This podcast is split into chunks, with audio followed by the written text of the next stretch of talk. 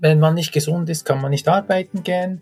Wenn man nicht gesund ist, kann man auch nicht parallel eine Weiterbildung machen. Also es ist einfach die Grundlage. Man muss halt auch versuchen, sein Verhalten zu verändern, wenn das nicht stimmt. Herzlich willkommen zu einer neuen Episode meines Podcasts Education Minds, didaktische Reduktion und Erwachsenenbildung. Ich bin Ivo Würst, Trainer und Fachbuchautor und unterstütze Unternehmen, Institutionen und Bildungsorganisationen ihre Arbeit im Bereich der Erwachsenenbildung zu professionalisieren. In diesem Podcast spreche ich mit kompetenten Gästen über innovative Formen der Bildungsarbeit. Du gewinnst wertvolle Hinweise und Inputs rund um das Thema didaktische Reduktion und Erwachsenenbildung. Ich freue mich, dass du heute wieder mit dabei bist. Willkommen zu einer neuen Folge in der Podcast-Reihe Education Minds, didaktische Reduktion und Erwachsenenbildung. Heute bei mir auf Besuch Jonas Probst. Hallo Jonas, schön dich heute mit dabei zu haben. Hallo Ivo, danke für die Einladung. Jonas, du bist vom Hintergrund Fachpsychologe für Laufbahn- und Personalpsychologie. Gründer und Leiter der Beratungsfirma Emplution und verantwortlicher Geschäftsführer der SGAB, der Schweizerischen Gesellschaft für angewandte Berufsbildungsforschung. Erzähl uns etwas aus deinem Leben. Ja, also vor gut 20 Jahren durfte ich ein EFZ machen als Bankkaufmann. Dann habe ich noch Psychologie studiert und mich noch weitergebildet zum Berufsstudien- und Laufbahnberater. Diese Tätigkeiten habe ich immer berufsbegleitend gemacht und die darf ich jetzt mit meinen verschiedenen Rollen als Berufsstudienlaufbahnberater und als Geschäftsführer von Implusion wie auch von der Schweizerischen Gesellschaft für angewandte Berufsbildungsforschung anwenden. Und das hilft mir sehr, dass ich immer alles berufsbegleitend gemacht habe. Jonas, du kennst dich bestens aus mit dieser Weiterbildungslandschaft in der Schweiz. Meine Frage an dich. Wo kommen wir her? Wo gehen wir hin? Also ich bin kein Historiker, ich habe da nicht mitgewirkt, die Weiterbildungslandschaft aufzubauen, aber ich denke, aktuell sind wir sehr gut unterwegs. Sicher ein wichtiger Schritt war auch die Einführung der Berufsmaturität, dass alle vieles machen dürfen. Also das Passwort, das sicher viele kennen, ist diese Durchlässigkeit. Äh, also wir sind gut, aber das heißt ja nicht, dass wir nicht weiter daran arbeiten müssen. Ich stelle einfach fest, dass wir aufpassen müssen, dass wir nicht uns einfach, ja, man muss die und man muss immer weiterbilden. Es gibt auch andere Formen, informelle Weiterbildung etc. Also ich habe manchmal das Gefühl, die Leute bilden sich einfach weiter, ohne zu überlegen, kann ich diese Weiterbildung eigentlich auch in der Praxis gleichzeitig anwenden. Mir kommt da dieser Gedanke, Jonas, da draußen gibt's ja auch Menschen, die ein reiches und herausforderndes Leben führen. Vielleicht sind sie zufrieden mit ihrem Status quo, mit ihrem Wissensschatz, mit ihrer beruflichen Position. Warum sollten sich diese Leute überhaupt Gedanken zu ihrer Weiterbildung machen? Ja, es ist eigentlich, man kann es vergleichen mit, wenn du nicht krank bist, bist du nicht gleichzeitig gesund. Also wenn du keine Herausforderungen hast und denkst, ja, es ist alles gut, dann kann man ja trotzdem sich Gedanken machen über was könnte ich denn noch, was gibt's noch für Wege, weil ich stelle fest in der Praxis, die Leute so mit 30 oder auch 40, auf einmal machen sich so eigentlich Gedanken über die Sinnhaftigkeit.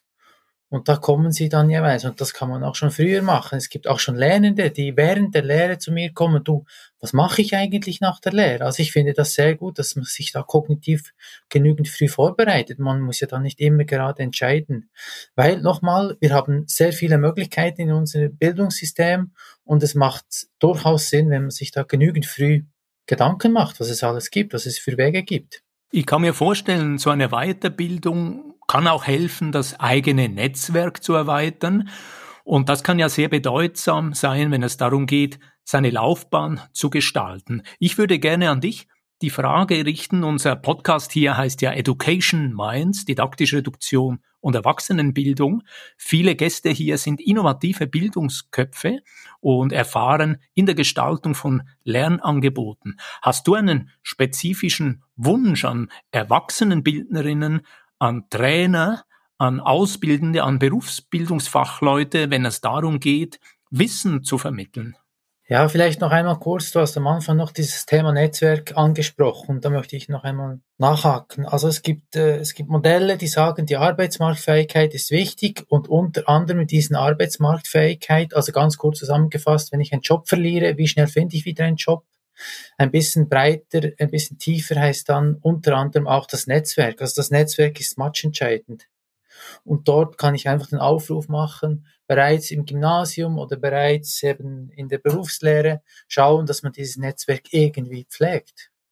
Zu deiner zweiten Frage für die Bildungsköpfe, die da auch direkt an der Front bin. Ich bin kein didaktischer Didaktikexperte, aber ich habe doch durchaus Wünsche. Also ich denke, das Wichtigste ist, ich kann dir auch nicht sagen, wie man das den Leuten beibringen kann, aber dass die Vermittlung vom Lernen zu lernen. Weil die Welt dreht sich, das wissen alle, Digitalisierung etc., neue Technologien, es wird alles immer schneller. Also bedeutet das ergo, dass die Leute auch selbst versuchen müssen, sich zu anzeigen, dass man Dinge selbst lernt. Hier gibt's ja aktuell auch diese Diskussion zu den E-Portfolios. Im Prinzip so ein lebenslanges Begleitdossier, das Menschen bei ihrer beruflichen Laufbahn unterstützen kann, aber dass sie auch im Moment der Stellenbewerbung natürlich äh, hilfreich unterstützen kann, indem sie nicht einfach nur einen Lebenslauf absenden, sondern vielleicht Zugang oder partiellen Zugang zu ihrem E-Portfolio äh, liefern, so dass eine potenzielle Arbeitgeberin einen Einblick erhält, welche Stationen oder auch welche Projekte oder auch welche Lernerfahrung diese neue Mitarbeiterin mitbringen könnte. Kennst du dich in dieser Debatte aus und was ist deine Perspektive auf so ein E-Portfolio, das einen Menschen in seiner beruflichen Zeit begleiten kann? Also die genaue Definition kann ich dir auch nicht sagen, aber was ich in der Praxis sehr unterschiedlich, je nach Arbeitgeber verlangen sie andere Dinge. Bei den Startups und bei den eher kleinen, da gibt es manchmal gar kein, oh, was hast du für eine Ausbildung, Weiterbildung? Hast du schon mal mit einem von unseren Mitarbeitern ein Projekt gemacht oder mit dem Entscheider selbst? Dort zählen eher, eher gemeinsame Projekte. Was ich feststelle hinsichtlich E-Portfolio, sage ich mal, immer mehr haben die Bewerbende eine eigene Webseite beispielsweise. Das kann sehr wertvoll sein, so eine Webseite, wo wiederum einzelne Bereiche freigeschaltet werden können und wo die Arbeitgeberin einen Blick darauf werfen kann. Leute, die nicht eine eigene Webseite haben, was hältst du davon, zum Beispiel das LinkedIn-Profil so professionell aufzubereiten, dass äh, bei einer Stellenbewerbung im Prinzip der wichtigste Impuls nicht zwingend nur der Lebenslauf, sondern eben ein Hinweis, ein Link zum eigenen LinkedIn-Profil sein könnte. Also LinkedIn unterstütze ich eigentlich generell. LinkedIn hat ja so viele Features. Ist, ist ja nicht nur ein Teil des CVs, das LinkedIn anbildet. Man kann auch ganz andere Sachen machen, zum Beispiel sich weiterbilden oder auch eben sich vernetzen. Da wären wir wieder beim Netzwerk. Ich finde LinkedIn eine sehr gute Möglichkeit, sich digital zu vernetzen, auch für Leute, die vielleicht ein bisschen introvertierter sind, vielleicht nicht so die Küppli-Trinker sind, wie man schon so schön sagt, aber da kann man sich auch ein bisschen verdeckt oder introvertiert sehr gut vernetzen, was doch matchentscheidend ist in der Laufbahn, in der Laufbahngestaltung. Aus deiner täglichen Arbeit in der Beratung, in der Laufbahnberatung, gibt es hier eine Situation, die dir noch in Erinnerung geblieben ist? Eine spezielle Ausgangslage oder eine Herausforderung, wo du durch deine beraterische Tätigkeit eine Unterstützung bieten konntest? Ja, ich kann mehr vielleicht so generell zusammenfassen. Ich stelle, nochmal, ich stelle einfach fest, dass viele eine Weiterbildung machen, weil sie es zum Teil auch bezahlt bekommen von dem Arbeitgeber, irgendein CAS, DAS, MAS und man darf nicht vergessen, diese CAS, DAS, MAS, das ist, das ist ein Markt. Die Universitäten, Hochschulen, die buhlen um die Studierenden und einfach so etwas zu machen, ohne dass man es direkt in der Praxis anwenden kann, ist aus meiner Sicht ziemlich nutzlos. Das Zweite, was ich auch feststelle, oft und leider immer mehr, dass in den Beratungen das Thema der Gesundheit, Gesundheitsförderung oder auch Arbeitsfähigkeit, psychische und physische Gesundheit immer mehr ein Thema ist und das oft vergessen wird, ja.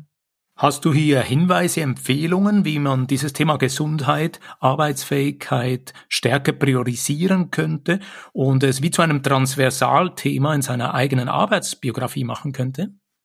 Ja, also man muss einfach äh, sich dem bewusst sein, achtsam sein, dass man, wenn man nicht gesund ist, kann man nicht arbeiten gehen. Wenn man nicht gesund ist, kann man auch nicht parallel eine Weiterbildung machen. Also es ist einfach die Grundlage. Und es gibt einfach auch, man muss halt auch versuchen, sein Verhalten zu verändern, wenn das nicht stimmt. Also wenn man nicht schlafen kann, wenn man immer gestresst ist, äh, wenn man einfach Signale vom Körper bekommt, wo man auch viel krank ist. Natürlich ist es auch ein bisschen genetisch bedingt, aber am Ende des Tages, man kann doch viel machen im Verhalten, dass man da Gesundheitsförderung oder Krankheitsprävention ausüben kann. Das ist jetzt ein interessantes Thema, wenn du das aufgreifst. Mir kommt eine Situation in Erinnerung, Jonas, wo wir beim Start eines neuen Lehrgangs hier in der Schweiz in Zürich waren. Der Lehrgang dauert ungefähr fünf Monate, 19 Teilnehmende. Und wir haben zu Beginn uns angewöhnt, immer zu fragen, wie habt ihr euch privat, beruflich für die nächsten fünf Monate organisiert? Und sehr oft haben wir eine Gruppe von Studierenden, die uns mit großen Augen anschauen, in, mit Fragezeichen im Gesicht und wir sagen, ja, wer von euch hat die Reinigung delegiert oder auf einen deutlich tieferen Level für die nächsten fünf Monate veranschlagt? Wer von euch hat Kinder oder Betreuungsaufgaben und hat die Großeltern oder Freunde oder Nachbarn für die Betreuung angefragt? Und wer von euch hat beim Arbeitgeber Freiräume verhandelt, ausgehandelt die für das Nachbereiten, Vorbereiten der einzelnen Seminartage brauchen kann. Und dann gibt es jeweils einen Teil der Studierenden, die sagen, bestens vorbereitet, ich weiß, was auf mich zukommt.